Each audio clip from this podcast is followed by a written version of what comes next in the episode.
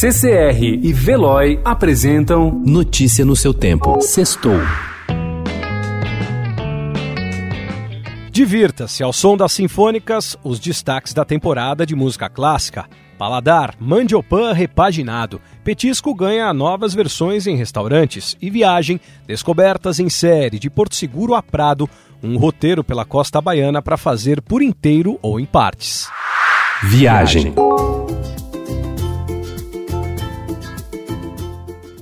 A história da chegada dos portugueses ao Brasil sempre exerceu certo fascínio sobre o repórter Pedro Cibarri, muito pela vontade de entender o que foi esse encontro de europeu e indígenas do século XV, além de terem cruzado o Atlântico em um barco só com a força dos ventos, sem GPS.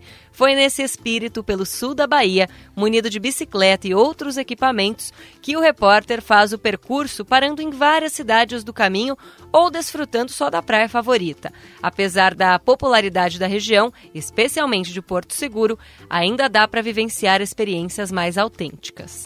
Saímos da Bahia e estamos na África do Sul, às margens do Kruger National Park, no Beyond Nagala Treehouse, aberto neste mês que dá aos hóspedes a chance de uma aventura na selva numa casa da árvore, onde passam a noite na floresta, numa torre particular. Custa em torno de R$ 2.500 por pessoa e está disponível para quem fica ao menos uma noite no Ngala Safari Lodge. Um tipo diferente de casa na árvore é oferecido pelo Hotel Costa Verde, na Costa Rica, onde um avião desativado foi reconstruído na densa floresta para os hóspedes dormirem ali, para duas pessoas a partir de 260 dólares a diária. Divirta-se.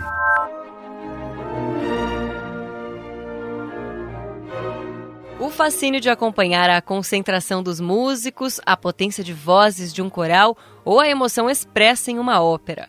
E não é preciso ser um grande seguidor da programação erudita para aproveitar as opções que a cidade oferece. Entre os concertos em homenagem aos 250 anos de Beethoven, óperas consagradas e até montagens menos convencionais, dirigidas por nomes ligados à cena teatral paulistana, não faltam opções para se aprofundar ou passar a se aventurar neste universo. Ai, oi, oi, corazón.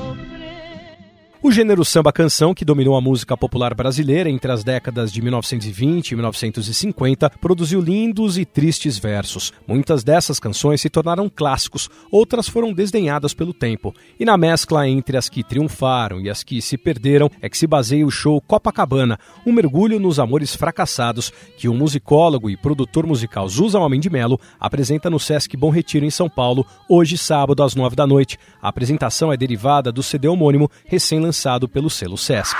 Paladar.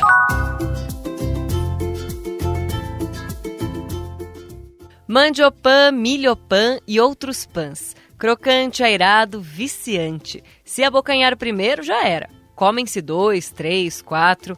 Batizado de pororoca em razão das semelhanças com a pururuca, foi rebatizado na década de 50 e virou mandiopan, o primeiro salgadinho fabricado no Brasil. O mandiopan caiu na rede de chefes que passaram a usá-lo como base para bocados. Não bastasse, surgiram também variações da receita, feitas com farinha de milho, arroz, sagu, tapioca. O modo de preparo é parecido. A farinha é cozida com água ou caldo e batida. A massa é então posta para secar e depois frita em imersão.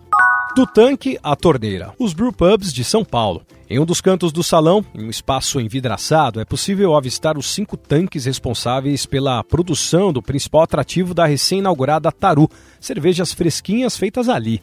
Esse misto de bar e fábrica tem produção comandada por Marcelo Miguel, mestre cervejeiro e um dos sócios do negócio, ao lado de Abel e Rafael Amaro, pai e filho. Apesar do pouco tempo de operação, a clientela já elegeu algumas cervejas queridinhas. Entre os destaques que agradaram o público, a maltada English IPA e a Berliner Weiss estilo com notável acidez, que aqui leva frutas como amora ou pitaia. O taru fica na Rua Clélia, número 285, no bairro de Perdizes. Notícia no seu tempo. Oferecimento CCR e Veloy.